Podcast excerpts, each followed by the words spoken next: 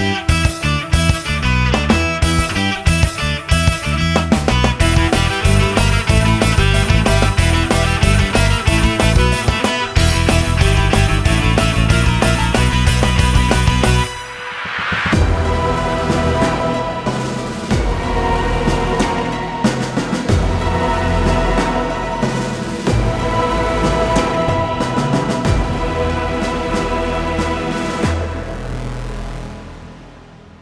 Всем охаешечки, с вами Антон.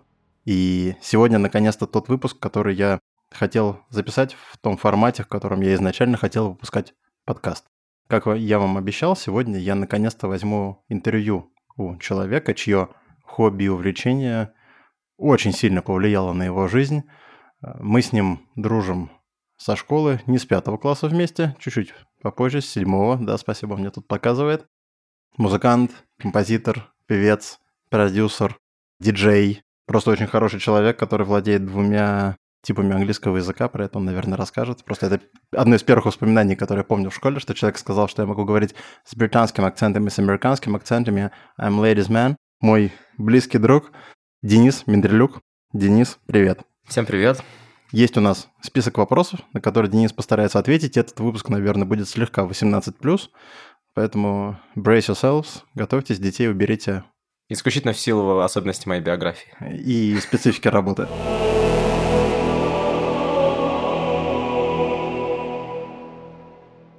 Ну давай начнем. Что такое для тебя музыка и почему из всего многообразия возможных увлечений ты выбрал именно это направление? Слушай, на самом деле это удивительная вещь, эм, потому что я никогда не хотел, ни, ни кем не хотел быть. Ни космонавтом, ни пожарником, э, ни политиком уж тем более.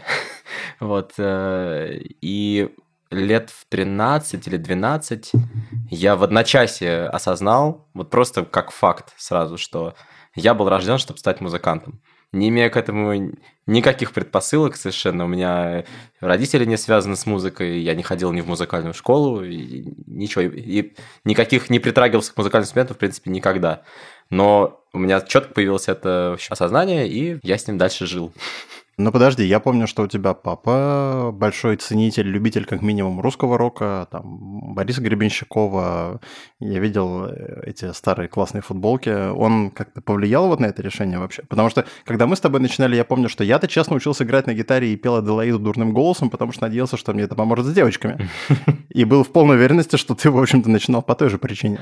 Э, ну да, на самом деле у меня довольно, несмотря на то, что это стало в итоге делом всей моей жизни, у этого было достаточно прозаичное начало, потому что если я не, не изменяет память, это был, наверное, 10 класс, когда произошли события в Беслане, и у нас... Э, ну, точнее так, вот лет 12 или в 13 я понял, но еще пару лет ничего по этому поводу не делал. Просто, просто жил с этим знанием.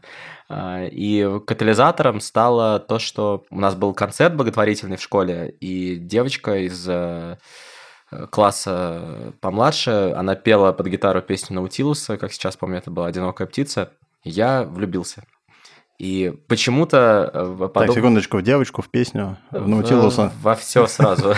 Наутилус я к тому моменту уже слушал и так, поэтому это было лишь дополнением. И у меня почему-то родился весьма витиеватый план, э, что так, ну, самый кратчайший путь к ее сердцу, надо научиться играть на гитаре, собрать группу, позвать ее в эту группу, и тогда мы будем вместе. План надежный, как швейцарские часы. Абсолютно. И, э, собственно, как раз, если я не ошибаюсь, э, первые уроки, первые и последние уроки гитары у нас с тобой был один и тот же преподаватель. Да, как вот да, Никита. Никита Сергеевич, кажется. Классный толстый мужик. Да, и, естественно, как раз мы тогда слушали э, русский рок активно. Собственно, это, это как раз и было влияние моего папы. А, и приходит ко мне такой, значит, э, толстенький, э, на все пуговицы застегнутый, э, в очочках, интеллигентный из Гнесинки преподаватель по классической гитаре. Со всеми атрибутами. Вот, вот гаммы, вот ноты, вот подставка под левую ногу, чтобы, значит, изгиб гитары желтый обнимать нежно. И я, естественно, сказал, подожди ты, подожди, это, это что такое? Ты, ты, ты кто такой? Ты Цоя знаешь? АМДМ, давай вот это, ну, в смысле, сплин, Цой, БГ, И слава богу, что он тоже все это любил, э, и поэтому честно показал мне АМДМ и, и все открытые аккорды, на, на что я сказал спасибо, дальше я сам. И перестал с ним заниматься, потому что мне этого было достаточно, чтобы начать сочинять какие-то первые песни. И я так сочинил, мне кажется, порядка штук 30 или 35 песен. Слава богу, одни не дожили до наших дней, потому что никакой художественной ценности они не имеют. А, ну, как... я, кстати, помню песню «Тень в толпе», я до сих пор по ней скучаю. Да, это классическая песня, где еще в, в актовом зале учителя начинают со второго куплета топ, э, хлопать не в такт. Да. Классическая боль. Вот, а после чего как-то я понял, что, блин, все сочетания аккордов я попробовал, а мелодическим никаким мышлением я на тот момент еще не обладал. Я такой, так, надо куда-то дальше, дальше двигаться, куда-то... А, я надо просто на, на фортепиано научиться. Я открываю Google, э, пишу, окей, Google, как играть AMDM на, на клавишах. И просто у мамы стоял какой-то супер старый Casio э, синтезатор, вот этот ненужный. И на нем я просто вот э, фигачил каждый день какие-то эти очень простенькие аккорды. Потом, естественно, ты такой, о, а что будет, если я этот палец сюда поставлю? О, как классно, что это за аккорды? Следующий шаг был, что окей, Google, как теперь эти играть все новые классные аккорды обратно на гитаре? И в финальном уже было, что я взял у друга погонять бас-гитару, но это было попозже, и начал писать еще песни еще на басу с другой э, логики. Ну, а потом как-то это все уже с опытом слилось воедино в какое-то просто общее понимание. Понятно, спасибо. Ты очень хорошо как раз подвел нас к следующему вопросу. В какой момент э, ты, получается, сколько лет ты уже музыкой занимаешься? С 12, ну, 20, ну с 15, 15 честнее. Ну, ну окей, 17, 17 лет. 17 лет. В какой момент ты понял, что от какого-то изучения, подражания своим кумирам ты переходишь именно к процессу создания чего-то, что ты можешь назвать своим творчеством собственным? Да, это, кстати, хороший вопрос. Я никогда это так не отслеживал, но сейчас постараюсь это сделать. Да, началось это все, э, пожалуй, с момента, когда я собрал свою первую группу. Она называлась «Маркс». И где-то 4 с небольшим года мы творили, играли э, оголтелый рок, рок-говнорок э, по всяким обшарпанным подвалам, и не только. И э, это был очень ценный опыт именно для профессиональной карьеры дальнейшей, потому что мы... Когда ты сам дома пишешь песни один и сам их играешь, э, у тебя довольно сложно, у тебя нет никаких KPI, кроме собственных, и очень легко уйти в какой-то солипсизм музыкальный, э, ну, тем более, что ты не можешь понять иногда изнутри, насколько ты подражаешь, насколько не подражаешь, тем более, когда ты делаешь первые шаги. Когда ты работаешь уже и творишь с какими-то другими людьми, у тебя начинается какой-то фидбэк и какое-то развитие, и вы вместе, они тебе не дают свалиться в это все подражание, если вы, конечно, не Beatles кавер, кавер-бэнд. Плюс мы успели попробовать всю вот эту романтику рок-групп, пить пиво на реп-базах, пьяными выступать, и, и так далее, и так далее. То есть все, что на самом деле, чем не стоит заниматься профессиональному музыканту. Э, вот, и, и как мы сейчас запишем альбом, поедем в тур, и другие сказки народов мира. А, и, соответственно, то, что мы набили все шишки э, в относительно, ну, точнее, действительно в юном возрасте, это очень мне помогло. И действительно, тогда я начал нащупывать, наверное, какое-то что-то свое. Но для меня это вообще очень эфемерный критерий, потому что у меня нет чего-то своего одного. Это, возможно, и моя э, мое счастье и мой бич, э, что я слишком порой могу быть эклектичным, потому что мне все интересно. Мне интересно и джаз, и рок, и, и симфоническую музыку, и электронную, и, и хип-хоп, и так далее. А все это невозможно уместить в один проект. Поэтому что из этого является моим, ну, оно все мое, я же это делаю, мне это интересно, это тоже мое. И, э, возможно, единственное, что стало действительно моим, это только какие-то художественные, эстетические принципы, они едины для чего, для всего, что ты делаешь музыкальные. Э, Наверное, да. Но это все равно часто прощупывается только в ретроспективе. То есть ты в момент создания ты, наверное, об этом не думаешь. Ты просто сама музыка, она тебе диктует скорее, что, что должно. И только потом, наверное, переслушивая, ты можешь какие-то найти параллели. Очень интересная ремарка, как раз последняя фраза о том, что музыка тебе диктует то, что ты записываешь. Очень синонимично с тем, что говорят многие люди в разных сферах э, творчества о том, что в какой-то момент это не мы делаем. Мы вот просто в какой-то момент понимаем, что должно быть так, по-другому это вот здесь сейчас быть не может. Очень интересно, э, видимо, результат такого напряженного и постоянного размышления о каком-то процессе. что в итоге все это выстраивается в несколько неосознанной манере. Это не совсем так. Э, есть замечательная книга Дэвида Бирна, лидера Talking Heads, э, How Music Works. И там он об этом тоже говорит, э, о том, что нет ничего первичного. То есть иногда формат диктует, грубо говоря, ну, он приводит пример, что когда Вагнер начал писать свои вот эти большие массивные оперы, это привело к увеличению штата оркестра, просто потому что его музыка требовала большего количества музыкантов. Соответственно, это привело к тому, что стали строить в Германии э, больше концертные залы, потому что они уже перестали вмещать. То есть, грубо говоря, его революция в музыке совершила революцию в музыкальной архитектуре, э, после чего тот, люди начали писать музыку для этих больших э, залов. То есть в какой-то момент потом уже архитектура диктовала форму. То же самое когда раньше люди писали, допустим, сонатная форма или там какие-то большие формы, это 15 минут, 30 минут и так далее. Появился радиоформат, ну, то есть там, сначала появился винил, да, грубо говоря, грамм-пластинки, и на них было определенное количество места. Соответственно, люди, насколько люди писали, уже частично зная, что им нужно уместиться, или там, вот в радиоформат, тебе нужно написать песню на 3 минуты. Насколько это ограничивает тебя или диктует?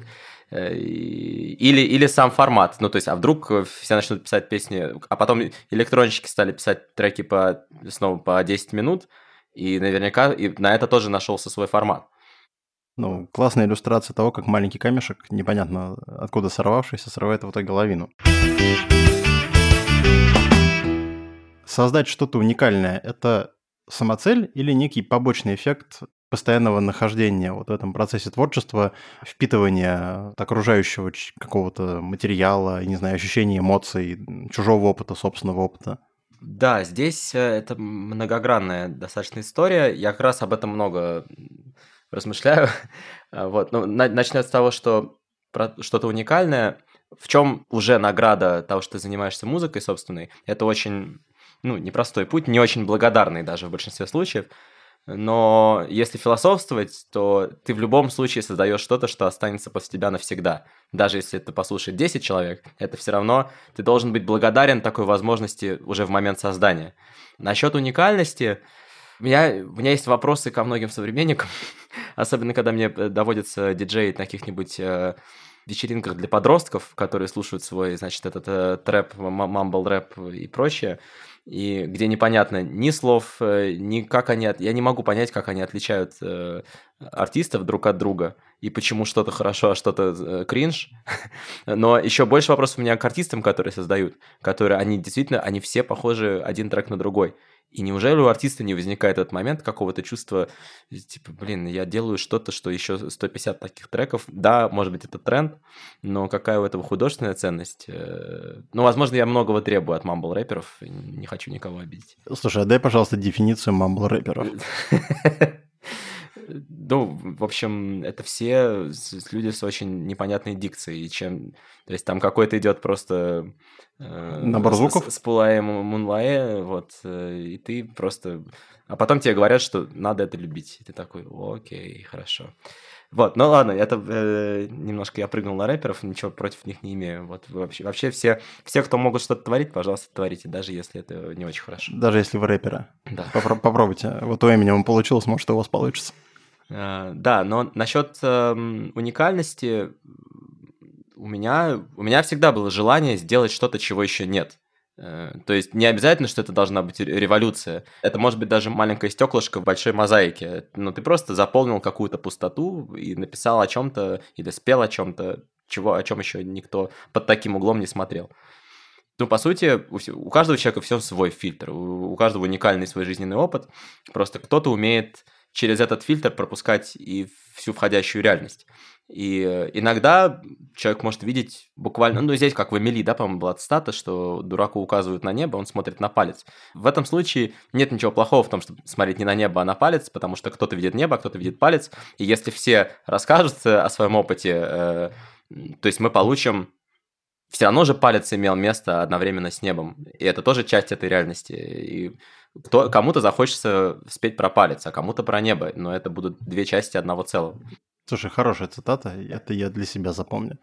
А, и мысль-то, в общем-то, тоже очень хорошая, и в наше время, мне кажется, особенно э, правильно, поскольку мне довелось быть свидетелем, скажем так, некоторых разбирательств в рамках моего увлечения, в рамках боевых искусств, когда есть люди, которые утверждают, что мы настоящие, нет, мы настоящие. Ну, действительно, с исторической точки зрения кто-то один всегда прав, но по большому счету для меня, по крайней мере, всегда было важно, что если человек решил не просто посидеть на скамеечке и попить пиво, что, в общем, тоже является хорошим времяпрепровождением, но вместо этого он пошел и чем-то занялся, то это, в общем, тоже хорошо. И даже если он занимается исторически чем-то неверным, или если его инструктор не совсем правильно, с моей точки зрения, трактует то, что он ему дает, но в конце концов он этим занимается, он занимается, тем не менее, в моем понимании, не чем-то созидательным, поэтому уже хорошо. В конечном итоге, как сказал один из моих японских преподавателей, вы все идете на одну и ту же вершину а пути могут быть совершенно разные. Спасибо. есть да. еще просто тоже в дополнение, не помню, есть ли это в дальнейших вопросах, но тоже про картину, что в моей... У дальнейших есть... вопросов нет, это все импровизация, вы же понимаете.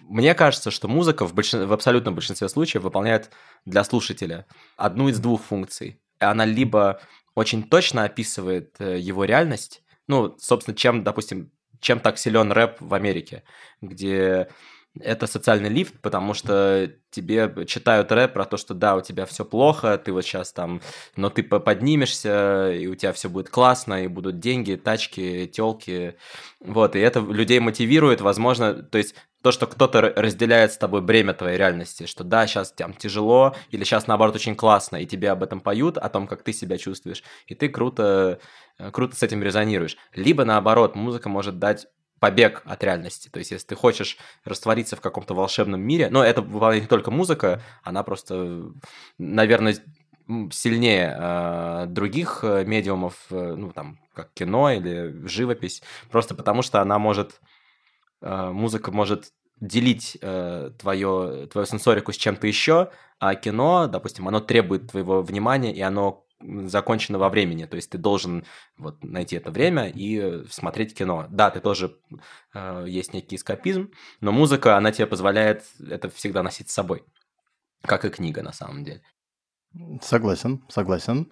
Хорошо, теперь от уникальности перейдем к другой стороне вообще увлечения чем-либо, сильному увлечению. Это кризис этого увлечения. У тебя были мысли, что в какой-то момент, что ты выбрал неправильный путь, что это не твое. Если что-то такое тебя посещало, делал ли ты какие-то паузы и сказывались ли они в дальнейшем на творчестве? И если да, то как? Да, это... У меня даже есть какая-то средняя периодичность таких кризисов.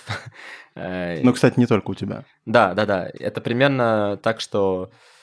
Ну, плюс, когда ты еще фронтмен и лицо и голос со своей же музыки, ты, ты должен все время быть в форме, грубо говоря, и физической, и ментальной, по крайней мере, не показывать, потому что никто не хочет, э, э, ну, какую-то все этот мусор. Люди хотят, к тебе приходят за другим, а не за то, что ты жаловался на жизнь. Ну, либо жалуешься на жизнь в иносказательной форме через музыку. А, и, соответственно, ты все время должен быть бодрячком, грубо говоря, по крайней мере, в публичном пространстве. И ты, в принципе, в какой-то момент бодрячок становится частью тебя, ты уже такой, да-да-да, все классно, ты сам себя, у тебя какие-то постоянные аффирмации, как сейчас это называется. Но раз в квартал или, я не знаю, раз в полгода ты просыпаешься в 4 утра в холодном поту, в смысле, а вдруг все, что я делаю, это полное говно. Э, в общем, размышляешь над этим час, потом думаешь, ну ладно, утро вечер мудренее, а утром просыпаешься как ни в чем не бывало, и еще полгода также э, с э, бодрячком фигачишь. Насчет пауз, не знаю, паузы у меня работают естественным образом, потому что э, у меня есть все очень волнообразно проходит. То есть есть период, когда сенсорика работает на вход, э, когда я читаю, смотрю, слушаю, общаюсь, э, проживаю что-то. Э, в какой-то момент это меня наполняет или переполняет. Ну, обычно я стараюсь, стараюсь стратегически, чтобы это был непрерывный процесс. И потом я начинаю творить. Э, ну, потому что я люблю творить какими-то более большими в форме альбом, мини-альбом. Ну, не, не, не просто один трек за, за одним треком, это какой-то, как правило, какой-то концепции группа, композиция объединена. И в этот момент я вообще не могу, я не могу толком читать, не могу смотреть, не могу слушать чужую музыку, потому что у меня работает на выход. Из меня это, в общем, э, прет. Соответственно, моменты на вход, это, ну, то есть это как дыхание, вдох-выдох. Э, и у тебя просто работают то же самое, разные мышцы в этот момент работают, э, так сказать, творчески. И ты отдыхаешь, э, одна половина мозга отдыхает, пока другая работает, и они меняются.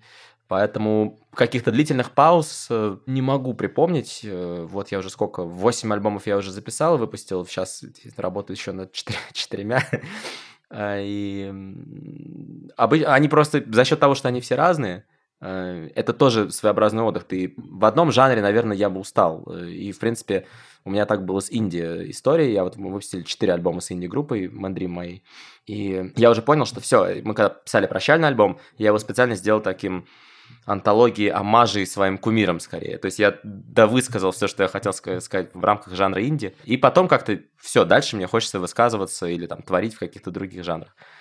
И поэтому это какой-то естественный процесс. Такого, что у меня был, был кризис. Бывает кризис, когда не о чем написать, но это значит, ты просто мало читаешь, смотришь, общаешься и проживаешь. Надо, значит, выходить из какого-то кокона, из какого-то этого состояния и идти жить жизнь.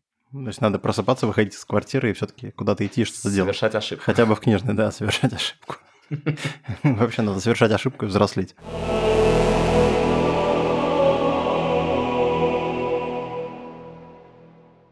Хорошо, спасибо. Давай теперь тогда поговорим о других увлечениях. Я просто поясню, что именно благодаря Денису в моей жизни а, наполненной дискотекой аварий и руки вверх, во-первых, появились такие группы, как The Offspring и Linkin Park, но помимо этого человек меня э, макнул головой в аниме. То есть понятно, что все мы в детстве смотрели Candy Candy и Sailor Moon.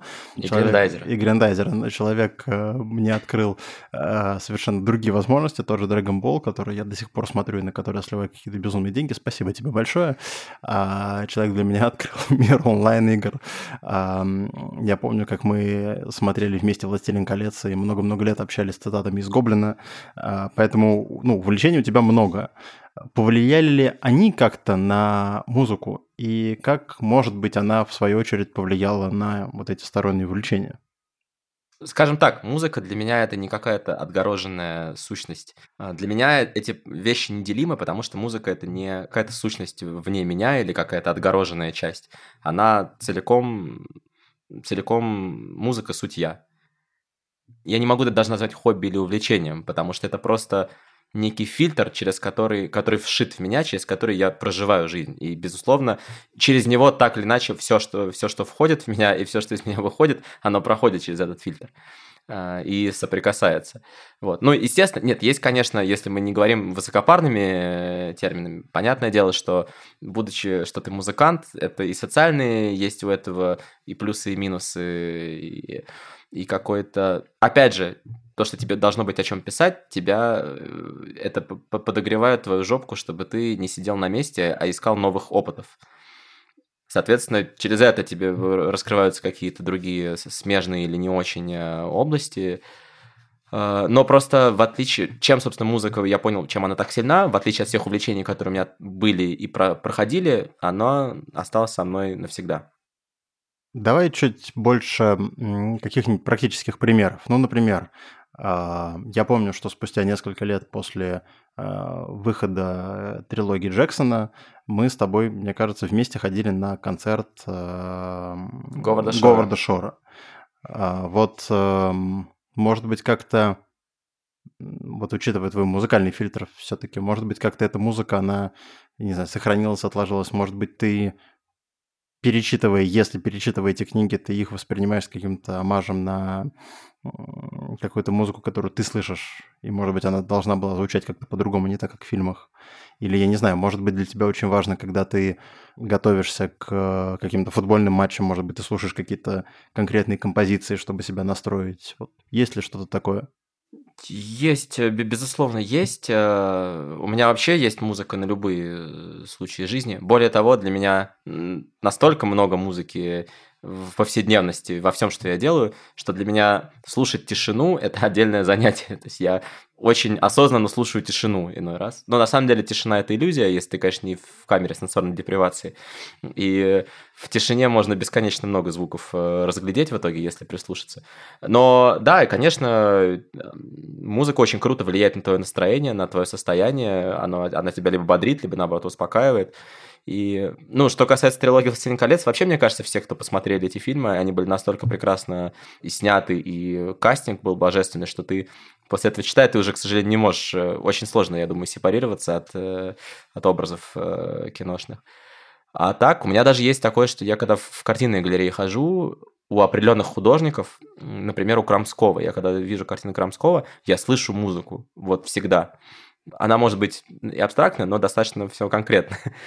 Некие художники обладают для меня... То есть, как есть э, синестетики, которые знают цвет, э, цвет звуков. У меня вот это как-то... У меня есть наоборот. То есть, я, я знаю какие-то... Я могу придумать звуки и музыку для ты знаешь, как звучат цвета? Ну, практически, ну, в некотором да. роде. Да, да, да. Да, по поводу синестетиков я с этим столкнулся. У меня была одна из преподавателей по скрипке, как раз оказалась женщина, она сказала, вот я знаю цвет, который я играю. Вы можете этого не понимать, и вы, скорее всего, этого не поймете. Это не очень большое количество людей умеет делать. Но я действительно знаю цвет, и она начинает играть и говорит, вот здесь коричневый, здесь переливы серебристого. Ну и для нее это так же естественно, как вот для нас э, наблюдать какие-то простые соответствия. Окей, спасибо. Давай тогда перейдем к э, более интимному вопросу. Как родители вообще относятся и относились к твоему творчеству? И давай так, они видели для тебя какой-то путь, которым они хотели, чтобы ты следовал. Потому что я помню, что там один из лучших учеников класса, один из лучших выпускников института, в общем-то, вполне мог бы пойти по э, стандартному такому пути и наверняка с достаточно классными перспективами. Вот как в итоге они это воспринимали, воспринимают сегодня? Мы недавно как раз с ними э, вспоминали, как это все начиналось, и даже какие-то детали мне напомнили, про которые я забыл. Э, в первую очередь, что, по-моему, как раз в 15 или 16 лет я пришел к ним и сказал, ну, в универ я не пойду, потому что я буду рок-музыкантом. Каждая мама мечтает услышать это от любимого сына. Да, и я причем, я это подкрепил аргументацией, сказал, вы же сами сказали, что высшее образование официально э, сильной роли не играет. Э, родители у меня, честь им и хвала, они очень гибкие, очень, в принципе, за любой кипиш. Э, они сказали, слушай, ну это, конечно, круто, но давай ты какой-то... То есть музыка, это ты же сам понимаешь, что это очень волатильное, очень много зависит от удачи и вообще от стечения обстоятельств. Давай, чтобы у тебя был какой-то план «Б» хотя бы. Э, и мы заключили с ними пакт. А, тогда, э, что я получаю какое-то конвенциональное образование, я, с которым всегда смогу, если что, найти работу. В моем случае это был менеджмент. А, и после того, как я выпущусь, вы мне от меня отстанете на какое-то количество лет, и у меня будет карт-бланш на творческую самореализацию. А количество лет еще идет, или оно закончилось, или оно постепенно увеличивается просто? В, в итоге этот пакт был мне повезло, я за 4 года отстрелялся уже даже с магистратурой, у меня была довольно хитрая схема, но абсолютно легальная, если что, если меня слушают э, представители э, соответствующих органов. Вот. Как, как, как, надеюсь, что Диссернет не будет меня как Мединского мочить. Но для этого нужно чуть больше участвовать в общественной жизни страны. Э, всего можно добиться, если ты это захочешь, но я думаю, что пока можно воздержаться. Да, соответственно, к тому моменту, как я закончил магистратуру, мне было 20 или 21, 21, наверное, уже. И у меня уже какой-то был багаж песен, чуть более уже осознанных. И плюс я довольно быстро... Ну, я уезжал э, в Англию в магистратуру, и, соответственно, жил я уже один. И я вернулся в Россию, какое-то не очень большое количество времени еще пожил с родителями, но после того, как ты уехал на полтора года жить один, довольно сложно, у тебя уже свои биоритмы, хотя мы с родителями в прекрасных отношениях. Я как-то очень быстро переехал жить отдельно, довольно через пару месяцев начал диджеить активно, устроился в итоге в журнал еще Rolling Stone, и, в общем, как-то вышел очень быстро на самообеспечение условное. А к тому же родители к тому моменту, они уже настолько полюбили музыку, которую я делал, и они в нее поверили, они до сих пор у меня ходят практически на все концерты, которые я даю, ну, которые располагают к родительскому посещению. Вот. И скорее в какой-то момент они начали, наоборот, меня поддавливать из серии «А что ты сегодня сделал для своей музыки? Что ты там сидишь? Давай иди, делай. И когда новые релизы? Дай послушать, демки есть?» Так что как-то этот вопрос в итоге отпал сам собой. Но мне просто еще повезло, что как раз э, диджеинг, то есть все мои работы, они так или иначе были сопряжены с музыкой. Мне не приходилось совмещать какую-то офисную работу со своей, и делить э, время со своим главным, собственно, занятием жизни. Поэтому я в этом плане очень счастливый человек. У меня не было таких жестких дилемм. Очень классно, что ты упомянул, что тебе не пришлось эм, делить работу на увлечение и какую-то стороннюю жизнь. Э, да, спасибо большое. И действительно, наверное, в каком-то смысле это повезло. В нескольких там, дальнейших вопросах мы, наверное, этого с другой стороны чуть коснемся. А сейчас с тобой вернемся чуть назад. Ты рассказал немножко, как ты начинал учиться музыке.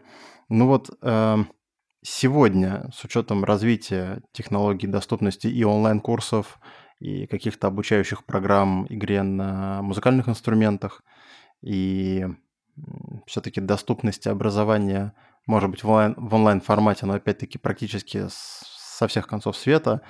Как бы ты сейчас изменил свой подход к обучению, чем бы ты воспользовался, и вообще, насколько важно человеку, который увлечен музыкой и хочет в ней развиваться, а, постоянно повышать свой багаж знаний. Потому что вот, например, моя мама, она врач, и она учится каждые полгода, она проходит какие-то курсы повышения квалификации, и когда я задал ей вопрос, зачем ты это делаешь, ты один из топовых специалистов в стране, она сказала, ты не понимаешь, я не получусь полгода, я потеряю свою актуальность. Вот для музыки это так же? Или есть какие-то константы, которых ты достигаешь, и дальше можно, в общем-то, остановиться? Я думаю, что здесь точно так же, как, в принципе, в любом, э, в любом ремесле и виде деятельности, да, безусловно, сейчас стало проще, все доступнее, и то есть раньше, по сути, если ты, ты либо учишься сам, э, если ты хочешь как-то отдельно, либо ты должен пройти эту классическую школу, которая... Я когда-то брал интервью у Ланг Ланга, у э, знаменитого китайского пианиста, и мы с ним обсуждали э, как раз систему подготовки, что музыкальные школы, их методология, она у многих детей отбивает вообще всякую тягу к музыке. Но мне рассказывали, что в Китае там вообще с четырех лет ребенка сажают за инструменты, просто он дерется с 10 миллионами конкурентов. Да, да. Практически да. буквально. То есть э, там, ну, безусловно, причем что э, музыка это еще неочевидный социальный лифт, э, грубо говоря, тем более классическая музыка. Она требует огромного, огромных сил, мастерства и нервов, при том, что количество, скажем так, доходных, доходных мест, где ты действительно будешь зарабатывать ну, на несколько порядков больше, оно во всем мире ограничено. А так, в случае, если ты потратишь там на это 15-20 лет своей жизни, и у тебя не очень получится, у тебя не так много карьерных э, каких-то экономически целесообразных э, путей продолжения. Либо ну, ты... преподавание, видимо. Преподавание, потому что люди, ну, в обычном оркестре, я так понимаю, что там не солисты, они получают сравнительно небольшие деньги. Ну, либо ты играешь какие-то этот Canon ND на свадьбах в квартете, что тоже не для, ну, совершенно не каждому человеку подходит. Э, да, сейчас уже благодаря онлайну есть бесконечное количество и более и геймифицированное есть обучение, и челленджи с, со своими друзьями, и хочешь, вообще можно всю теорию осваивать только если хочешь джаз, допустим, играть, либо только рок играть. И там э, я в, как, когда, когда я сидел во время локдауна, я как раз и занимался тем, что цел... я начал с нуля изучать сольфеджио наконец-то и музыкальную теорию, которая у меня никогда, никогда просаживалась. Но, слава богу, потому что я это делал в своем, во-первых, темпе, это было сопряжено с какими-то, плюс я что-то писал, и это сразу же использовал а, практически. Вот, и я мог какие-то все равно огромные пласты, которые мне точно не нужны, э, я мог их э, пропускать. Ну, грубо говоря, я понимаю, что я не хочу 50 часов слушать лекции на тему э, четвертого типа контрапункта, чтобы писать баховские хоралы, ну, потому что вряд ли мне это потребуется. Плюс, если вдруг потребуется, я всегда могу к этому прийти, раскопать это и пройти какие-то платные или бесплатные курсы даже на самом YouTube. Я постоянно... Там нет недостатков в каких-то туториалах, целых курсах и так далее. Но что касается повышения квалификации какого-то обновления, безусловно. Причем оно требуется как и технически, так и ментально. И я играл, собственно, с какими с очень топовыми музыкантами э, в свое время на сессиях каких-то их звал поиграть. И люди, которые играют просто на высочайшем уровне, все равно многие из них, они просыпаются с утра и там час-два могут заниматься, гонять, хотя им это, в принципе, не нужно. Э, ну, в таком объеме, но все равно у них должно быть все идеально. И это как раз вот мой будет совет э, возможным музыкантам, начинающим или не очень, записывайтесь в студии. Даже неважно, это коммерческий релиз или просто студия очень честно показывает, кто чего стоит. Одно дело, ты играешь концерт, там драйв, энергия, все классно. С точки зрения звукоизвлечения, игры э, и так далее, подачи, студия не прощает э, косяков, и все это вылезает. И это, да, это будет сначала очень больно, болезненное сознание, но со временем ты сможешь себя очень хорошо тестировать и смотреть сразу, где ты по груву сидишь, не сидишь. Это, это причем актуально совершенно для всех видов инструментов и для вокалистов тоже. Э, это такая, да, очень жесткая критика, но она критика реальности, она обезличена, по сути. Я помню, что мы когда с тобой встречались в прошлый раз, мне кажется, это было весной, а, ты даже сам рассказывал, что ты пошел в какую-то группу басистом просто чтобы поддерживать чисто технический навык. Да, не только басистом, я, в принципе, в какой-то момент начал соглашаться э, помочь. Да, я, понятное дело, что так как я все равно избрал некую специалитет, э, что я все-таки композитор-сонграйтер в первую очередь и исполнитель во вторую, и уж там гитарист в третью и так далее. Я поэтому не соглашаюсь там, где я смогу, не смогу исполнить технически. То есть явно иногда есть группы, в которых нужен очень техничный гитарист, к примеру. Но там, где это важно скорее атмосфера, эстетика, какие-то художественные решения, возможно, я могу добавить что-то или предложить. Плюс э, все равно все люди разные, тем более те, кто творят, у них у всех есть какие-то свои подходы. Иногда просто интересно за этим понаблюдать, как все пишут песни по-разному, все репетируют по-разному, все играют по-разному. И это все, даже если тебе это не близко, хотя бы знать, что можно по-другому, всегда полезно. Насколько вообще важно качество инструмента, насколько важна его стоимость, и по большому счету вот для обычного человека он способен различить звучание гитары, например, за 10 тысяч рублей, за 100 тысяч рублей. Я понимаю, что в диджействе, наверное, а, разница оборудования слышна чуть лучше, наверное, чуть очевиднее, но вот отдельные музыкальные инструменты, я просто помню, когда мы с тобой начинали, мне кажется, мы с тобой купили вообще какие-то корейские гитары, а потом вот э, года два назад ты мне порекомендовал китайскую гитару, которая потрясающе звучит. Насколько вот на сегодняшний день это будет очевидно не для профессионалов, которые действительно слышат там качество вибрации, я не знаю, скорость передачи звука, а для обычного человека? И насколько важно иметь дорогой инструмент или не важно иметь, чтобы, например, пойти там вот записаться на студии? А, как раз, э, начиная с обратного, как раз, когда ты пишешься на студии, оборудование играет очень большую роль. А, на концертах не настолько. А, ну, просто потому что студийная работа требует очень точности большой. Но студийное оборудование или инструмент? Нет, в смысле, ты, ты когда пишешься на студии, твой инструмент, его намного, он слышен mm. во всех своих плюсах и минусах, поэтому там они вылезают. Ну, скажем так, кто-то скажет, что профессионал, профессионал тебя сыграет и на Урале, и на, на флайте, хорошо, но на период, пока ты учишься, пока ты к этому хороший инструмент, э, он дает тебе больше желания. Тебе хочется его... Вот наглядный пример. У меня был старенький из акустики, потому что я долгое время играл только на электро. И из акустики у меня валялся какой-то старый потрепанный жизнью эпифон, э, который вот как-то он и не звучал, и что-то и строй плохо держал. Я как-то его брал только при острой необходимости. Потом как раз я купил вот китайскую гитару Эню, еще она к тому же и э, квартер-гитара, она поменьше. И все, я, я начал, я каждый день мимо него проходил, мне хотелось ее взять и хоть что-то побренчать, позаниматься, пописать. Вот, если бы это была какая-то раздолбанная гитара, которая трень-брынь, ну, ты не, не с таким рвением будешь. Э, с одной стороны, да, хороший инструмент, он тебя немножко подтягивает, он тебя облагораживает, ты звучишь чуть лучше, чем ты бы звучал на каком-то усредненном. Но это тоже как мотивационный э, мотивационный элемент, потому что если ты играешь плохо и звучишь плохо, и удовольствия не получаешь, у тебя мотивации мало. А тут тебе сам инструмент говорит, слушай, ну ты же можешь, видишь, как уже что-то тут звучит, уже что-то проклевывается, так все приятненько, и ты такой, да-да-да, я могу, и у тебя больше желания продолжать. Давай так, тогда задам такой вопрос, дам пример, а потом задам вопрос. Я, в общем-то, знаю на него ответ, но я хочу, чтобы другие услышали это от тебя. Мне в какой-то момент захотелось э, поснимать на пленку. Э, я не профессиональный фотограф, ни разу не был, не учился, фотографирую очень плохо, но вот в какой-то момент увидел, как подруга фотографирует, сам загорелся. И как раз задал ей вопрос, говорю, слушай, ну, на что снимать? Как бы пленочные фотоаппараты там совершенно разных ценовых категориях, много на это тратить не хочется, что делать? Она сказала, иди и купи мыльницу. Вот э, когда ты начинаешь ссылаться на то, что плохой фотоаппарат, это твоя лень. То есть плохой фотоаппарат в данном случае не может быть препятствием к какой-то а, активности. То же самое там в условном карате. А, если ты боишься, что тебе рукав оторвут, это все равно не повод не идти и не заниматься. Вот плохое фано, плохая, я не знаю, гитара или плохой диджейский пульт могут стать препятствием к тому, чтобы не заниматься музыкой? Или это просто отговорка? Ну, это, мне кажется, очень индивидуально для всех. Тут у всех разные психотипы. Кому-то нужен, нужен пинок под зад, а кому-то нужно, наоборот, его взять за руку и сказать, все будет классно.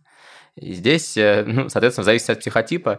Есть люди, которые занимаются музыкой и учатся для себя. Они просто хотят свои любимые песни себе попринчать или по поиграть. Э, у них нету задачи. Если ты планируешь какое-то серьезное восхождение дальнейшее, безусловно, со временем не обязательно сразу следующую брать какую-то супер топовую гитару, но просто все равно нацеливайся на то, чтобы со временем улучшать. Здесь э, желание все равно должно быть сильнее обстоятельств. И причем это я наблюдаю не только не только в музыке. Вот мы играем в футбол с, с товарищами, и всегда показатель очень забавный. Если приходит человек во всей самой дорогой модной э, форме, как правило, он будет играть очень плохо. А приходит какой-нибудь парень в потрепанных э, трениках и просто всех накручивает. Э, и в каких-то там раздолбанных бутсах. Э, поэтому э, тут... Э, безусловно, стремиться к тому, чтобы играть на хорошем инструменте стоит, но пока ты учишься, в принципе, э, лучше хоть на чем-либо играть, чем вообще не играть. Вот, а, был в моей жизни человек, а, и как бы он есть, просто мы с ним на сегодняшний день не в близком контакте, который говорил, что лучше много раз по разу, чем ни разу много раз. Не 18+, относилась к режимам регулярности какой-либо деятельности, но, в общем, фраза очень хорошая. Окей, спасибо. Давай тогда к следующему вопросу. А, ты как раз сказал, что ты понимаешь в рамках своей деятельности, что в первую очередь ты а, занимаешься на сегодняшний день диджейской деятельностью, ты композитор, ты сонграйтер, уже там в третью очередь ты гитарист и прочее. Это все-таки достаточно разные профессии, несмотря на то, что это остается в рамках одного направления они помогают глубже погружаться в общую тему, или они, наоборот, в каком-то смысле там размыливают э, происходящее и сконцентрироваться на каждом по сложнее? Безусловно, я выступаю за то, что помогают, потому что я это ощущаю наглядно и в своей диджейской работе, и потом же обратно в сонграйтинге. Потому что, ну, диджеинг, там, понятное дело, твои просто общие музыкальные принципы, ты строишь сеты чуть по-другому, они чуть более, наверное, органичные получаются музыкально, э, если ты этому уделяешь должное количество времени. А сама работа диджеем, она мне э, дает возможность наблюдать за реакцией простых людей на те или иные аспекты музыкальные. Вот, и ну, я, я бы слукавил, если бы сказал, что я не подстраивался, какие, ну, то есть те песни, которые я делаю с коммерческими э, некими целями, я, безусловно, держу в уме, как они бы звучали на танцполе, стали ли бы от них люди танцевать, почему бы не ставили или, и так далее. А можно сделать рюмку водки, под которую люди будут танцевать? Конечно. Я более того скажу, э, где-то на этой планете точно живет как минимум один человек, который будет танцевать под все, что ты можешь себе представить. То есть, грубо говоря, на, на, на, на, каждый, на каждый трек найдется свой танцор. Окей, спасибо. Слушай, тогда продолжая этот же вопрос, вот в начале пути, насколько вообще нужна какая-то специализация? Нужно ли себя ограничивать, чтобы войти куда-то и потом продолжить развиваться? Или можно сразу ломануться во все степи и везде все получится? Я понимаю, что во многом это будет зависеть от конкретного человека, но тем не менее, вот твое мнение. Если это Джейкоб Коллер, можно сразу в 19 инструментов ломануться, и все получится классно. Слушай, дай небольшую справку, кто это. Джейкоб Коллер – это просто в реально кристаллизированное воплощение духа музыки. Это очень талантливый британский, ну, он прославился еще будучи подростком, сейчас он уже, мне кажется, ему лет 25. И... Старый, старый, старый. он просто безгранично наделен э, музыкальностью и талантом. Он играет, насколько я помню, на 19 инструментах, причем на всех одинаково хорошо, при этом он, у него идеальный слух, он гармонирует, он уже собрал кучу Грэмми, так что рекомендую. Это не обязательно музыка, которая вам понравится, но это просто как явление природы, просто за ним интересно понаблюдать. Так, мы все записали, я записал себе Джейк Коллер. Будем слушать. Возвращаясь к началу пути и Конечно, в большинстве случаев, наверное, лучше двигаться поступательно, потому что я как раз пример того, как, наверное, не, надо делать.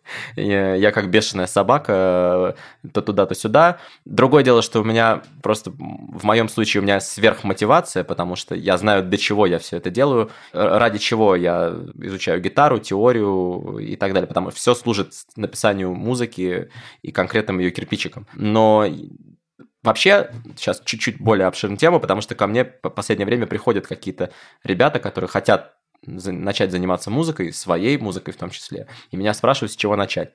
А, я им всегда говорю, самое первое – это задать себе ряд неудобных вопросов. Кому это все нужно? Тут есть несколько, ну, я говорю скорее про профессиональное занятие музыкой, но тут есть условно три, три больших э, пути, ты либо это делаешь для себя, для какой-то самореализации просто, а, либо ты делаешь это ради славы, либо ты делаешь ради денег. А, как правило, эти три пути в большинстве случаев, они взаимоисключающие, а, потому что они требуют совершенно разного подхода к, к написанию, к проекту, к пиару, Э, и так далее. То есть, грубо говоря, но если ты честно себе ответишь на эти вопросы, уже будет проще двигаться, потому что тогда у тебя будут правильные какие-то маркеры. Если ты делаешь это для себя, это классно, это ничуть не хуже, чем делать это ради славы или денег, или ради искусства и так далее. Но тогда просто не надо потом ныть, что приходит 10 твоих друзей э, в, а, в арт-кафе тебя послушать. Э, это абсолютно нормально, это одно не хуже, чем другое. Вот. Если ты хочешь собирать стадионы, э, это совсем не то. Ты не обязательно тем самым будешь зарабатывать больше денег, чем тот, кто делает музыку ради денег. Сейчас, с учетом, опять же, роста стримингов и вот этого всего, есть люди, которые вообще не выступают но при этом они имеют очень большие доходы, или они выступают только на частных мероприятиях. И это они, я уверен, что в итоге они зарабатывают больше денег, чем те, кто собирают стадионы. А можно в разные жизненные моменты стремиться к разным вещам? Абсолютно нужно, более того. Мне кажется, что те же Битлз отличный, кстати, пример. Я, он супер сбитый, но они делали первые там 3-4 альбома просто супер Э, супер попсу, ну давайте честно. Они просто очень талантливые, но это была абсолютно конъюнктурная, на злобу дня, такая при, приятная и миленькая попса для девочек. Они заработали на этом огромное количество денег, славы, кредита, доверия э, публики, после сказали, а теперь мы будем есть наркотики и создавать трансцендентальное искусство. Тот редкий случай, когда Битлз привели нас к 18+. Придется поставить эту плашку.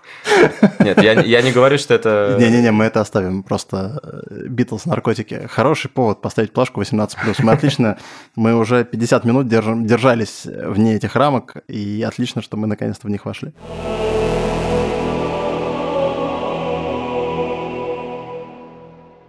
Давай тогда вернемся опять-таки немножко к твоим словам, что тебе было бы скучно работать в рамках какого-то одного направления, у тебя было несколько проектов, а, а, был Мендрим, есть, насколько я понимаю, есть э, там, Лес Рук, были еще какие-то Бахус направления, еще. Бахус. У меня сейчас три проекта. Три проекта параллельно. параллельно. Почему нельзя было собственное творчество реализовывать в рамках, ну, не знаю, двух коллективов. Окей, один коллектив это скучно, почему нельзя было в рамках двух? Это ты ставил какие-то рамки или подбирал людей таким образом, что им бы не удалось э, войти в другое направление, или просто вот это, это часть пути? А, я я попробовал в рамках Мандрим, у нас все равно была достаточно э, разношерстная. Ну, она не настолько, конечно, разношерстная, как мне хотелось бы, возможно. Э, и я понимаю, что Возможно, это мое допущение и гипотеза моя, может, она не подтвердится на практике, но я почему-то вот живу... Мой опыт такой, что есть предел эклектики, который он может воспринимать. Грубо говоря, если послушать там, многие самые популярные великие альбомы, они очень э, гомогенные, они очень э, похожи друг на друга, там нету... Я, я не могу вспомнить какой-то альбом, вот из великих, который прям настолько был бы разношерстный, и в нем было бы смешение вообще всего. Он все равно какому-то единому концепту, как правило, чем этот концепт проще и ближе друг к другу, тем альбом просто мощнее у него получается какой-то э, импакт. Вот, э, поэтому отчасти я это сделал, это разделение для себя, отчасти для слушателей, чтобы самим слушателям было понятно, если они хотят э, там, веселые попсы, вот вам, вам сюда, вам хочется погрустить, вот, пожалуйста, сюда пройдите.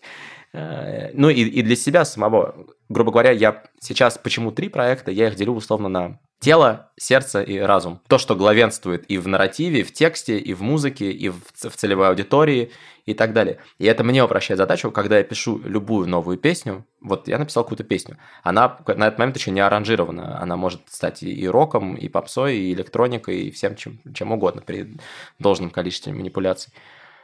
Но теперь я практически всегда знаю на 95%, в какой из трех э, она должна пойти в какой проект она вписывается и резонирует. И это сразу мне помогает подумать, как ее реализовывать, как ее записывать, как, какую делать аранжировку и так далее. Интересно, спасибо. Никогда бы ну, с такой точки зрения не посмотрел бы, потому что, опять-таки, ну, довольно специфичная сфера. А, спасибо. А теперь тогда поговорим об амбициях. То, что ты сказал, что можно развиваться там, ради денег, ради себя, ради еще чего-то. Вот в твоем случае где ты находишься, потому что я помню, опять-таки, какое-то время назад, я помню твою запись а, в Фейсбуке о том, что есть ощущение, что значительная часть времени была упущена, многие возможности, многие вещи не были сделаны, и это, в общем-то, созвучно для многих людей нашего с тобой возраста, плюс-минус, которые не понимают, что, окей, мы научились там зарабатывать на хлеб, иногда даже на хлеб с маслом и сыром, а дальше-то что? А, амбиций либо нет, либо есть ощущение, что время для реализации этих амбиций упущено, и происходит вот такая разбалансировка. Вот в твоем случае где-то что-то и как бы как дальше? Я балансирую, ну, безусловно, я думаю, как и, и все в, в последние, с учетом последних нескольких лет, когда парадигма на, на наших жизней менялась э, в ту или иную сторону, э, довольно всех это заставило как-то посидеть и подумать о том, где мы находимся. И я балансирую на самом деле между между какой-то большей ответственностью за то, что я делаю. Я осознал, э, насколько все равно для людей важна музыка, даже если она важна для 10 людей, и она им поможет. Э, это все равно достаточный, э, достаточная причина, чтобы продолжать им заниматься. А с точки зрения амбиций, у меня всегда так было. Я стремился, условно говоря, к деньгам, славе и вообще успеху, не как к конечной точке, то есть это, в этом, безусловно, был какой-то эгоцентризм, нарциссизм, но мне кажется, без этого вообще в музыке, в искусстве тяжеловато, он просто может принимать разные формы.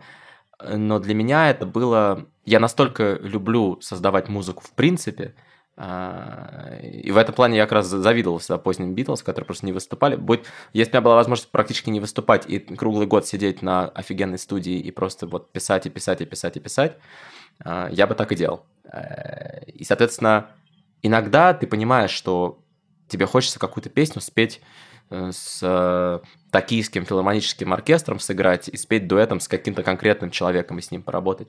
Не потому что, ну, помимо того, что это может быть твоя мечта, э, это, возможно, наиболее полно раскроет материал. То есть вот эта песня, если ее вот так не записать и вот так не сыграть с этими людьми, что-то у нее убудет от нее. Соответственно, успех тебе помогает, он тебе дает больше возможностей реализовывать. Если тебе нужно полететь в Гималайи и там с, с Нойманом в рюкзаке ходить и записывать мелодии ветра, у тебя есть такая возможность. А, если тебе нужно записать, э, не знаю, с Kanye West фит, у тебя появляется такая возможность. Но это все лишь ступень к еще большему созданию музыки или более качественному созданию музыки и так далее. Для меня это все равно это корневая мотивация. Но Безусловно, времена меняются, иногда ты, может быть, э, замахнулся на что-то и в процессе понял, что силенок не хватает и не хватит. То есть ты просто, вот есть какой-то потолок у тебя. Ничего нет плохого в том, чтобы скорректировать курс. Более того, мы знаем примеры артистов, как та же вот певица LP, которая уже в довольно... Сколько ей уже было? 30, 35 или 36, ближе к 40, когда она прославилась с песней Lost on You. И до этого вот она билась в какие-то запертые двери, и ничего у нее не получалось. А потом где-то вот так что-то подфартило и поперла. Или группа The National, которые тоже были, или те же The Black Keys, они тоже прославились довольно поздно. А, до этого играли альбомы, ну, там у них была какая-то малюсенькая своя там аудитория небольшая никогда не знаешь. Э, вот. Э, в этом плане музыка, она и раздражает тем, что она непредсказуема. Даже если ты вложишь 10 тысяч часов пресловутых и вложишь все свои деньги и вообще жизнь положишь, это тебе не гарантирует никакого вообще э, продвижения. Но точно так же ты можешь уже сидеть и вообще на это забить уже и думать, ладно. И в последний момент тебе прилетит золотой билет. А, но здесь, как, собственно, если не покупать лотерейный билет, то ты и не выиграешь, как в анекдоте старом. Ну да, это как в анекдоте, что ты хотя бы купил лотерейный билет. То есть все-таки, ну, вкладывать эти 10 тысяч часов во что-то созидательное лучше, чем не вкладывать их никуда, по большому счету. Безусловно, это же, ну, как, как правило, это тебе просто позволяет жить. Это, знаешь, э, я недавно писал в канале у себя пост, ну, это был в рамках рецензии на альбом Сироткина, что музыка твоя это как твой ребенок или как твой дом, который ты строишь. Ты очень много сил, это неблагодарная работа. То есть я думаю, ты поймешь про воспитание детей долгое время. Э, ты думаешь, что, блин, мне за это даже спасибо никто не скажет. Я надеюсь, что моя жена этот э, выпуск не послушает, потому что она считает, что я вообще ничего не делаю для воспитания детей. А я здесь с ней в корне не согласен. И, ну, я понимаю, что да, ты в какой-то момент очень долго ждешь какой-то отдачи. Да, и она э, может прийти, э, но, но ты это делаешь не а то, что... может не прийти. Может не прийти, но иногда в какой-то момент она тебя поддержит неожиданно там, где ты вдруг потерял силы, и э, а кто-то тебе подставит плечо. В данном случае музыка может... То, что ты создавал, создавал, да, может быть, это не завоевало тебе Грэмми или какие-то многотысячные залы, но вдруг ты сел и, и сам что-то старое послушаешь, ты делал, и в этом какая-то была надежда, и какая-то тоже своя сила, и тебя это вдруг заново тебе э, вернет в какую-то жажду жизни, веру в себя, веру в людей. И это, ну, это стоит того, это такой хороший вклад вообще, ну, помимо того, что это навсегда. Все, что ты выпустил, это навсегда. Все, что написал, это уже произошло, и это у тебя никто не отнимет. Тогда еще такой вопрос. Эм, да, ладно, скажем, вопрос я прислал заранее, но Денис не готовил ответы. Просто я сейчас подумал о вопросе, который на языке вертелся. А, что такое в музыке статусность и насколько ее, а, живя все-таки в русскоязычной среде и создавая все-таки продукт в первую очередь для нашего рынка, насколько эта статусность вообще может быть масштабирована на какие-то внешние рынки и вот что для тебя в рамках музыки статусности, насколько есть желание вообще ее достичь, насколько она нужна? Потому что это же не обязательно синонимично будет заработком еще чему-то, это что-то другое. А, статусность, да, она у каждого на самом деле своя. У меня есть э, друг, который мы с ним как-то обсуждали этот вопрос, э, и он делает довольно специфичную музыку для нишевую, скажем так. Э, и он мне сказал, что для меня важнее и ценнее, чтобы мою музыку послушали и оценили 100 человек, ну, которые действительно, которые мне важны, чем какие-то абстрактно 100 тысяч человек. Опять же, мы не знаем, потому что многие из нас не проходят медные трубы. То есть, если тебе за... Ты можешь быть каким угодно принципиальным, но если завтра тебе при, приедут с чемоданом денег серьезные дяди, кто знает. Поэтому тут, конечно, зарекаться не стоит. Что касается статусности, она, опять же, есть... Э, то есть, да, ты можешь быть ультрапрофессионалом и признанным э, Особенно, что касается наших там джазменов. На секунду, клуб Алексея Козлова, насколько я знаю, сейчас считается лучшим джазовым клубом в мире. Мне вчера как раз э, в магазине Доктор Хэт как раз рекомендовали, я покупал виниловые пластинки э, маме и жене, и как раз вот человек мне порекомендовал пойти именно туда. Да, ну, то есть в этом как раз, что касается масштаба, опять же, мы постоянно спорим с, тоже с родителями в том числе, о том, что якобы нас там не ждут, э, и что есть какие-то искусственные препоны, что вот у нас кроме тату, грубо говоря, там и Little Big, э, серьезно никто не, не пробился. И э, их тезис в том, что в этом есть какой-то всемирный заговор против русских. А мой тезис в том, что просто никто всерьез, мне кажется, не попытался не просто, что зацените, какие классные песни я написал, а учесть другой менталитет, другую культуру То есть ты же все равно должен делать музыку, она, она не существует в вакууме, она все равно существует в, в, в, в ушах слушателей, грубо говоря. И ну, если... то есть это запрос на определенную все-таки э, а, схожесть и понятность материала по отношению к тому, что они слушают обычно. То есть не, не прибегать с ноги, не распахивать двери, не говорить, ребята, послушайте, какой я прикольный, а все-таки начать с некого, ну не то чтобы подражания, но переосмысления того, что они, у них уже есть. Да, это, это не обязательно даже стилистически, это просто по тематике и так далее. То есть многим музыкантам, к сожалению, не достает вот этой здоровой самокритики. Э, они привыкли все ныть, что лейблы плохие, стриминги плохие, слушатели плохие, а я один, в общем, весь в белом тут с гениальными песнями, что может быть совсем не так. Понял. Спасибо. А теперь опять-таки, возвращаясь к твоим словам в очередной раз о том, что э, ты сказал, что если бы гипотетически была возможность сидеть год на студии, писаться и не выступать, ты бы, в общем-то, предпочел сидеть, сидеть и выступать. А, но все-таки, насколько в жизни важны поклонники, там, живые поклонники, поклонницы, может быть, они являются каким-то, я не знаю, а, простым а, шорткатом к а, браку или наоборот, повидав все типы людей на своих концертах, наоборот, понимая, что не-не-не, ребята, гитара – это моя жизнь, я больше с ними никогда, я к этим людям вообще не спущусь. Вот насколько это важно и... или не важно? Вопрос аккуратный. Отвечай аккуратно. Да, Поклонница слушает. Я... Родина, Родина слышит. Это зависит от того, э, опять же, какая у тебя музыка. То есть в некой музыке, в неких стилях, вот, грубо говоря, Лес Рук мы сейчас запускаем, и мне очень хочется, чтобы все, все три проекта мои, они очень разные по дистанции от э, публики. Э, где-то ты подальше, где-то на среднем. Лес Рук мне, наоборот, хотелось сделать очень близким, э, то есть максимально теплым и приглашающим, скажем так, э, поклонников по поучаствовать. Мне хочется с ними коммуницировать, что-то, возможно, потому что это про сердце, и э, если ты не чувствуешь, ну, ты просто, если ты не искренен в чем-то, тебе публика просто не поверит. Давай чуть более понятно. Что значит более близко к поклонникам, более далеко от поклонников?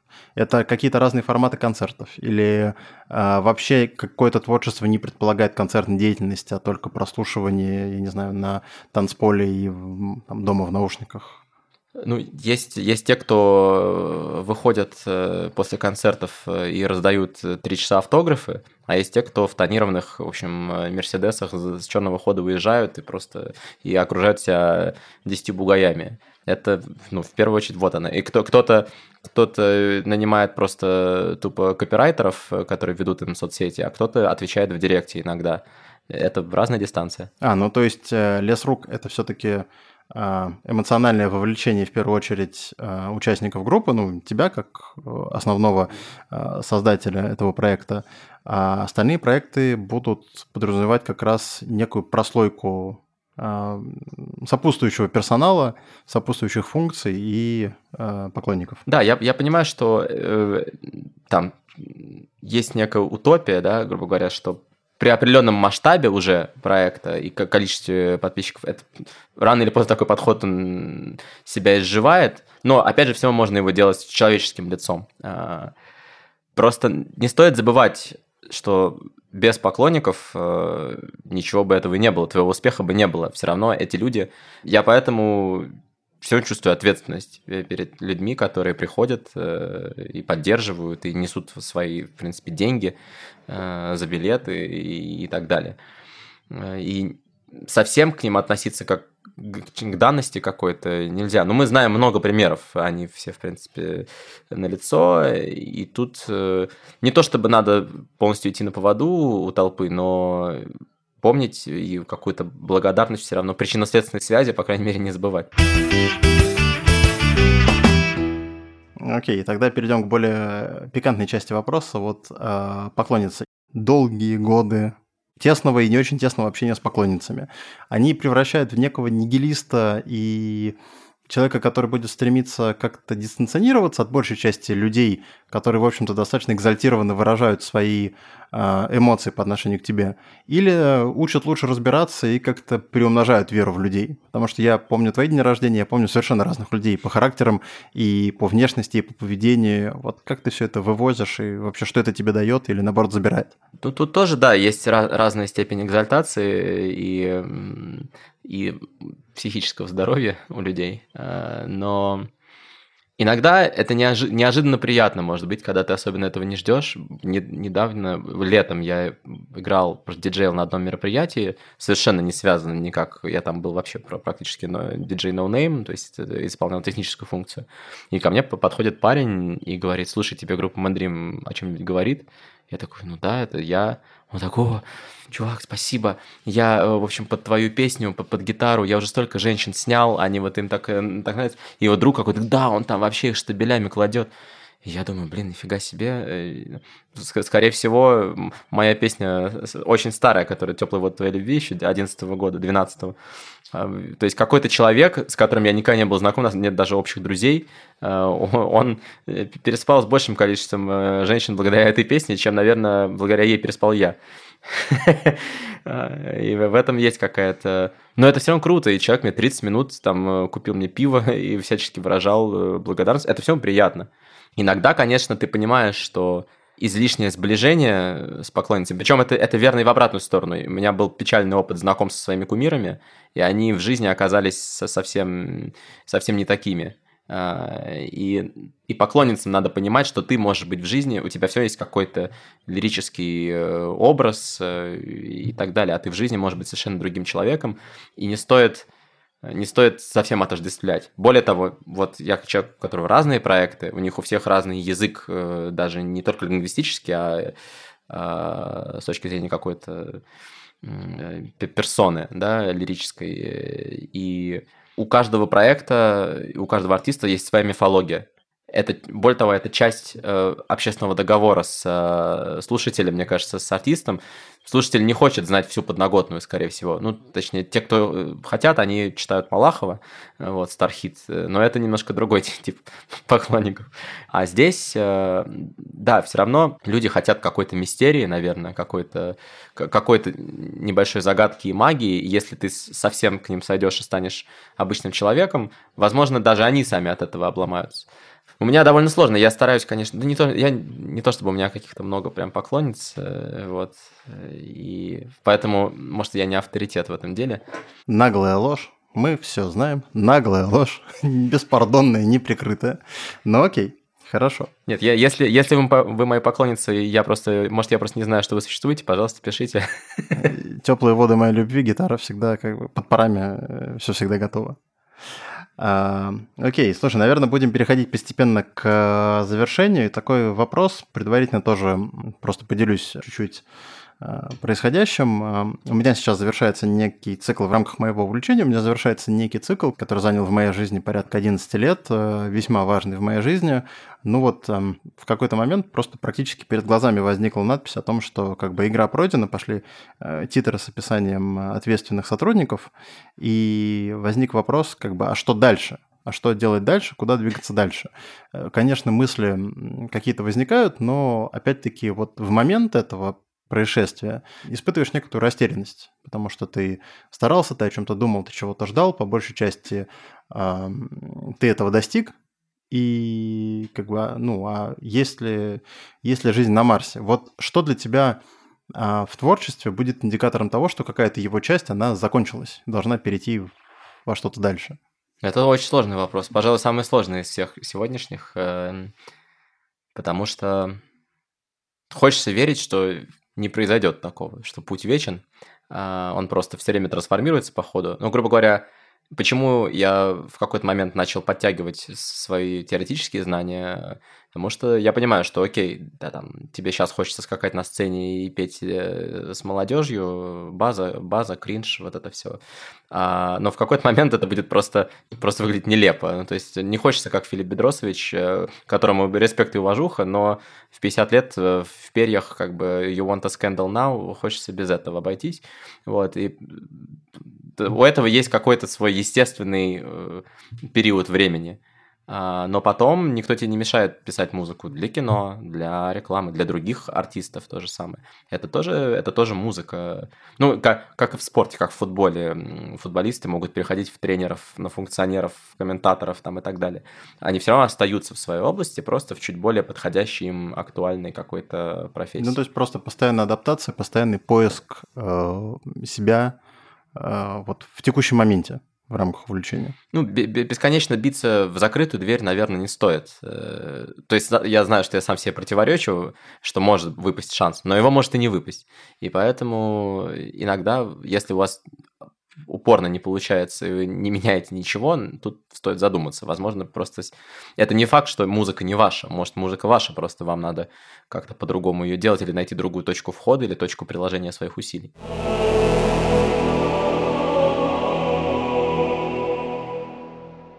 Хорошо. Давай тогда к полезным советам.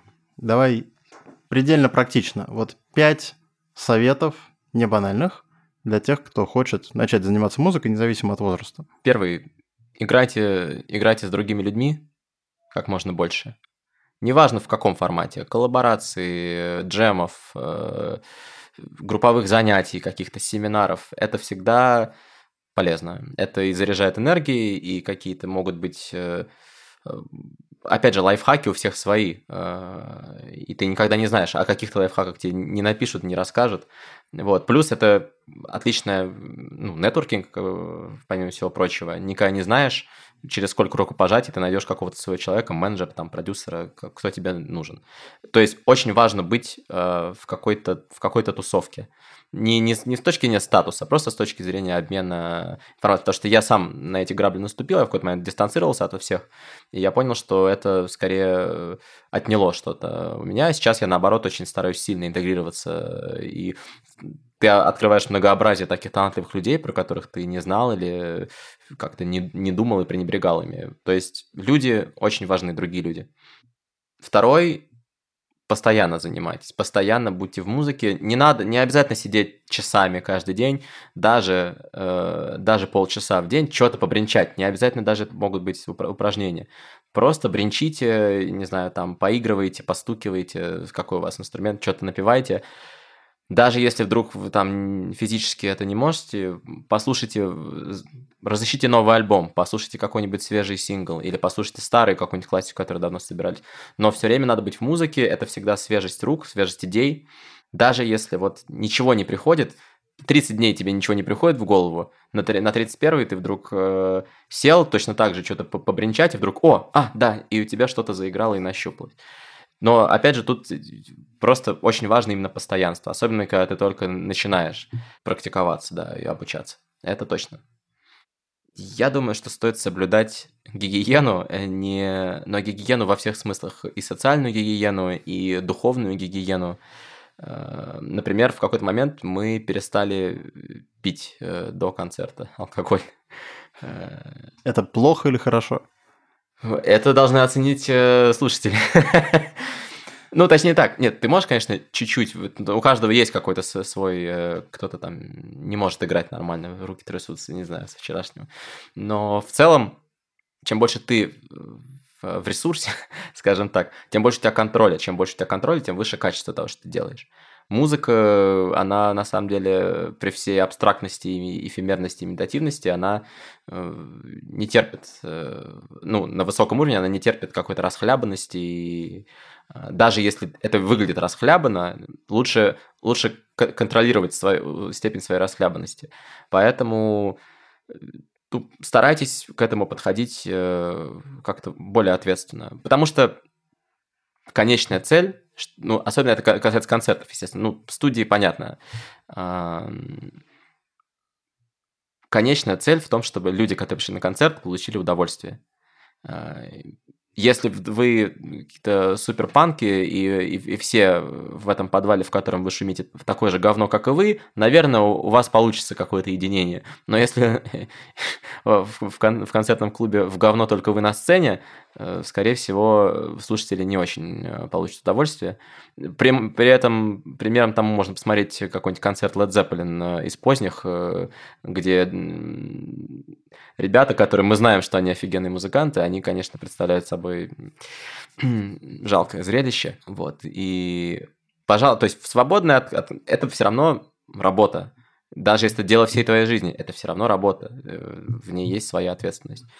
Так что, да, социальная гигиена, духовная гигиена, личная гигиена, безусловно. Даже если вы играете э, этот э, сладж какой-нибудь кор, э, все равно надо иногда мыть волосы. Я чувствую, что четвертый совет будет предохранять. Нет, подожди, если будет предохранять, у нас будет э, недостаток музыкантов. Расширяйте кругозор. Это важно вообще для всех. Неизвестно, когда... Иногда будет казаться, что это не надо, но на самом деле надо, потому что никогда не знаешь, что тебя ждет, э, э, что, что, зачем, что зачем следует. И ты рассказываешь истории, даже если ты их рассказываешь без слов. Ты можешь и инструментально рассказывать, но чтобы быть хорошим рассказчиком, надо многое повидать, э, узнать. Не обязательно лично, но хотя бы вычитать об этом или посмотреть об этом. И тогда ты сможешь передать, наверное, это все равно облагораживает и обогащает твой язык.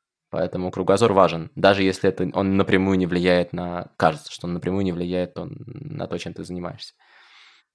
В идеале э, выбрать какой-то системный подход. Он может быть у каждого свой, я на этом сам погорел и, собственно, много времени потерял на том, что у меня не было системного подхода. И знаю кучу э, артистов и коллег своих сейчас, которые с практически нулевого уровня, но выбрав очень правильный, организованный системный подход, возможно, даже с помощью других людей, очень быстро достигли существенного прогресса, существенных результатов. Э, это лучше, чем просто абстрактно кайфовать, я такой весь музыкант, такой весь творческий. В, в отличие, наверное, от э, того, что многие люди думают про музыкантов и про творческих людей, она как раз творчество требует не хаоса, а предельной дисциплины э, для того, чтобы чего-то достигать. И внутренней дисциплины в первую очередь. То есть системный подход – это некое все-таки планирование. Да, да, планирование, исследование, да, понятное дело, что есть обстоятельства, можно корректировать, не надо прямо переться совсем лбом, но лучше двигаться поступательно с ощущением... Чем, а почему, собственно, и важно начать с целеполагания, э, с того, куда ты хочешь прийти. Проще, проще двигаться от, от э, цели э, к началу пути и, по крайней мере, выстроить какую-то примерную карту. И тогда это точно будет эффективнее в конечном итоге. Это очень созвучно. Я прошел где-то месяц назад а, курс по повышению квалификации в рамках э, функционального тренинга, там тоже э, очень молодой парень, моложе нас с тобой, но очень проработанный с точки зрения подачи материала, качества подачи материала, говорил о том, что в сборной России по легкой атлетике, по бегу в частности, э, план строится от дня соревнования к тому дню, в каком ты начинаешь его строить.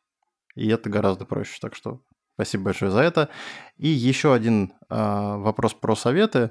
Не обязательно 5, но назови несколько каких-то современных, может быть, программ, сайтов, примочек, которые, ну, делают жизнь человека в музыке интереснее, полезнее, может быть, просто прикольнее. Я не знаю, а несколько лет назад э, запустилось сразу несколько проектов на Кикстартере по, например, выпуску каких-то электронных приблуд, которые имитировали гитары, которые должны были позволить проще научиться играть. Я себе одну купил, она по Bluetooth синхронизировалась так, что невозможно было на ней играть, но, может быть, вот есть какие-то классные порталы, э, лайфхаки, еще что-то. Ну, две-три штучки. Да, ну сразу, сразу скажем, что это не, не проплаченный рекламный материал.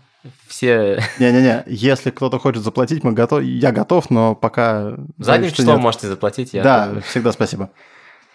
Ой, ну тут э, их бесконечное множество на самом деле. Э, я... Ну, во-первых, я реально вот за, за локдаун я сидел на э, этих всех типа скиллшерах и, и так далее, ну, подобных сайтах, их несколько, и там есть очень, очень толковые курсы, недорогие, практически почему угодно. Ну вот в музыкальной сфере какой, какой-нибудь, там один-два? Ну, я в, в том числе, я по музыкальной теории проходил, угу. ну, он, их, их вообще полно, они, в принципе, все, все ок. Э, ну, там, скажем так, там специализированные туториалы по звукорежиссуре. Вот, грубо говоря, ты выбрал какую-то, ну, допустим, ты в Logic решил программировать или в Studio One. Лучше, конечно, пройти какие-то и прослушать курсы. Это просто в итоге сократит количество времени, которое тебе потребуется на обучение. Ты уже не будешь каждый раз какие-то для себя изобретать велосипед. Вот. Есть куча всяких этих приложений, типа я даже пользуюсь, на, как вот есть такое э, приложение Кlimper, оно, по-моему, называется. Оно и для iPhone есть, и наверняка и для Android. Э, в нем просто ты выбираешь... Э, оно сонграйтерам очень помогает.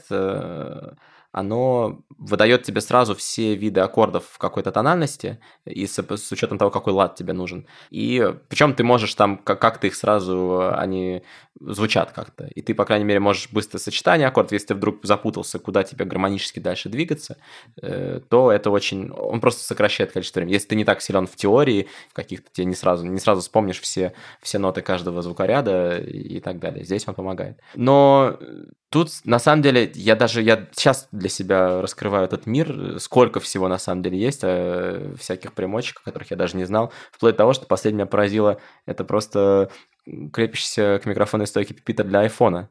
Потому что, ну, мало кто уже с бумажными всякими. А для, когда ты сессионный э, музыкант, тебе это очень важно. И вот у тебя просто все, все тут же под рукой. Не надо искать никакие пипитры. Это, это просто, но гениально. Я до этого не, не сталкивался. Может, я просто... Ну... Обалденно. Я никогда не видел ничего подобного ни на концертах, нигде. Класс. Спасибо. Так, ну что, мне кажется, у нас наступает время блиц тупых вопросов для Дениса. А, я их заранее Сейчас не мы точно 18 плюс уйдем. Сейчас 18 плюс точно уйдем. Давай, будет 3-5 штук. Давай тогда начнем с нашего любимого... А, чуть было не назвал другое имя, отчество. А, с товарища Толкина. Хоббиты — это не только ценный мех. Что это еще? Это мой лайфхак, если хочется поплакать. Шикарно. Ладно, следующий вопрос. Лучше алкоголь для поклонниц? Если поклонницы любят алкоголь, то они, скорее всего, это будет сладкое шампанское, боска какая-нибудь. Но если не любят, но выпить все равно надо, золотой ром с вишневым соком. Убивает э, весь привкус алкоголя, пьется легко, результат достигается моментально. Прекрасно. Давай о духовном. А, три любимые книги. «Властелин колец». Э, я считаю, что это величайшее произведение литературы и готов э, серьезно аргументировать. А, из последнего, что меня очень сильно поразило, и это стало сразу моей, одной из моих любимых книг, это Ролан Барт «Фрагменты любовной речи». Совершенно безумная книга, очень может многим людям помочь, особенно кто страдает от всякой неразделенной любви и так далее. И Дальше начинается много всякого, но если надо что-то назвать, назову «Осиную фабрику» Иэна Бэнкса. Один из самых неожиданных э, просто разворотов сюжета на последних страницах за всю историю. Не читайте спойлеров. Вот если вы начнете читать книгу, у меня есть друг, который начал читать и буквально э, за 50 страниц до конца зачем-то пошел смотреть интервью с автором и сам себе заспойлерил финал и очень сильно обломался. Не делайте это. Окей. Про спорт. Что бесит в футболе? Процитирую Сартра, ад – это другие люди. Хорошо. Ну и давай что-нибудь последнее. Следующая страна для посещения. И почему? Я очень надеюсь, что все-таки Япония моя мечта. А, я вообще дал себе обещание когда-нибудь все-таки пожить в Японии, хотя бы полгода. Мне, по крайней мере, издалека, мне кажется, что эта страна мне очень близка, и у меня есть э, э, мечта а, был очень-очень талантливый, любимый мною пианист джазовый Рё Фукуи. Э, и он не так давно скончался, в начале нулевых, и у него осталась его вдова, она держит э, в Саппоро э, джазовый клуб Sailboat. И у меня есть мечта поехать туда на паломничество и просто выпить э, стаканчик виски э, за... в память о Рё в джазовом клубе в Саппоро. Ну, в Саппоро надо будет ехать зимой, падающий снежок, легкое ощущение родины, которое практически через пролив. Так что, да, будем надеяться, все сложится. И давай, во-первых, тебе спасибо, давай один вопрос мне. Вот я решил, я когда готовил тебе вопрос, я решил, что я хочу в конце отвечать на один вопрос каждому человеку, с которым я, а, который мне будет соглашаться давать интервью. Он должен быть связан с музыкой? Вообще нет. Тут просто пока Денис думает, на столе стоит э, фотография э, Аллы Борисовны Знаменит, в солнцезащитных очках, солнце, да. знаменитая. И я под этим взыскующим взглядом уже чувствую легкую дрожь. За, задам такой вопрос. Э, он отчасти просто потому, что мы знакомы давно, и мне кажется, что я наблюдал. Насколько для тебя в том, чем бы ты ни занимался, важна, важна оценка и мнение других людей? И менялось ли это отношение с годами? Ты знаешь, изначально, ну, изначально меня, в общем-то, настраивали на то, что то, чем я занимаюсь, оно оценивается, начиная со школы, и от этого было никуда не убежать. Мои родители оценивали меня в большей степени, Дедушка в большей степени считал, что этого нет необходимости, но первое мое серьезное увлечение, которым я занялся, опять-таки, те же самые боевые искусства, во многом я ими занялся, чтобы доказать родителям, что я вообще что-то могу сделать сам, без их помощи, и доказать то, что я физически полноценен, потому что у меня есть врожденный порог сердца, абсолютно реальный, и я помню, как в школе мама приходила к учителям физкультуры и говорила, что там Антону что-то нельзя. А после этого приходил, говорил, мам ничего не понимает, я сейчас лучше всех все сделаю. Но, тем не менее, я изначально как-то был нацелен на то, что оценка того, что я делаю, она просто является неотъемлемой частью самого процесса. В какой-то момент пришло понимание, что я всем все, что нужно было, доказал, и дальше я хочу в первую очередь соревноваться с собой, потому что, во-первых, ну, будем честны, что боевые искусства, э, в них есть практически два мира людей. Те, которые приходят туда для каким-то собственным ростом, есть люди, которые туда приходят за социальным лифтом. И первые всегда будут проигрывать вторым. У меня был опыт э, спаррингов с действующими и бывшими военнослужащими, сотрудниками силовых структур. Это люди совершенно э, другой ментальностью. То есть если обычный гражданский человек, его задача всегда в первую очередь защитить себя, э, задача человека тренированного и мотивированного – это победить тебя, а не защитить себя. В такой ситуации первый всегда проигрывает. И в какой-то момент я решил, что оценивать себя, по крайней мере, в рамках тех занятий, которые мне интересны, а не которые мне приходится выполнять в силу каких-то социальных обязательств, э, что себя оценивать буду только я. А потом и эта необходимость как мотивирующий фактор, она пропала. Я понял, что определенного уровня я достиг, определенный уровень мотивации он всегда со мной, потому что это часть моей жизни, без которой я себя не представляю. И оценивать себя, наверное, будет иметь смысл уже на каком-то длительном участке развития. Ежедневная оценка, она, с одной стороны, конечно, держит тебя в тонусе, с другой стороны, все время мешает и сбивает на какие-то критические размышления в среднем раз в полтора года. Я вот как ты, но я не просыпаюсь в 4 утра, я просто выхожу с тренировки и думаю, господи, чем я занимаюсь, да? У меня же ничего не получается, у меня там нога не летит, э, меч не режет, э, копье не пробивает. А потом через какое-то время начинаешь думать, ну подожди, ну у тебя там 5 лет назад и этого не получалось. Постепенно растем и растем. Поэтому, да, сегодня безусловно, мне хочется какого-то признания, уважения к себе. Безусловно, какую-то часть его получил. Может быть, там не ту, которую хотел, но и а, хотеть я начал не так давно. И вообще фраза о том, что хотеть не вредно, вредно не хотеть, в мою жизнь вошла тоже сравнительно недавно. Поэтому вот, э, безусловно, мне оценка сторонних людей важна, но в первую очередь, кажется, цитата Толстого, нужно быть честным перед самим собой. Пока ты удовлетворен тем, что ты делаешь, и пока ты считаешь, что ты откровен, откровенен с собой, откровенен с результатами э, своей деятельности, все, в общем-то, в порядке. Вот как-то так. Спасибо тебе большое, что согласился стать моим первым. Спасибо тебе. Ну, я надеюсь, что со временем как-то я поднакоплю вопросов слушателей, и к тебе приеду уже за какими-то более подробными э, вопросами. Встретимся подводить итоги. Э, ну, давай, подводить итоги какого-нибудь года, еще чего-то. Да, да. Подводить итоги, я надеюсь, мы будем лет через сто. И желательно где-нибудь на берегу моря. Это факт. Вот. Все. Всем спасибо. С вами был Антон и сегодня еще Денис. Э, до следующих встреч. Следующий выпуск пока не анонсирую. Темы нет.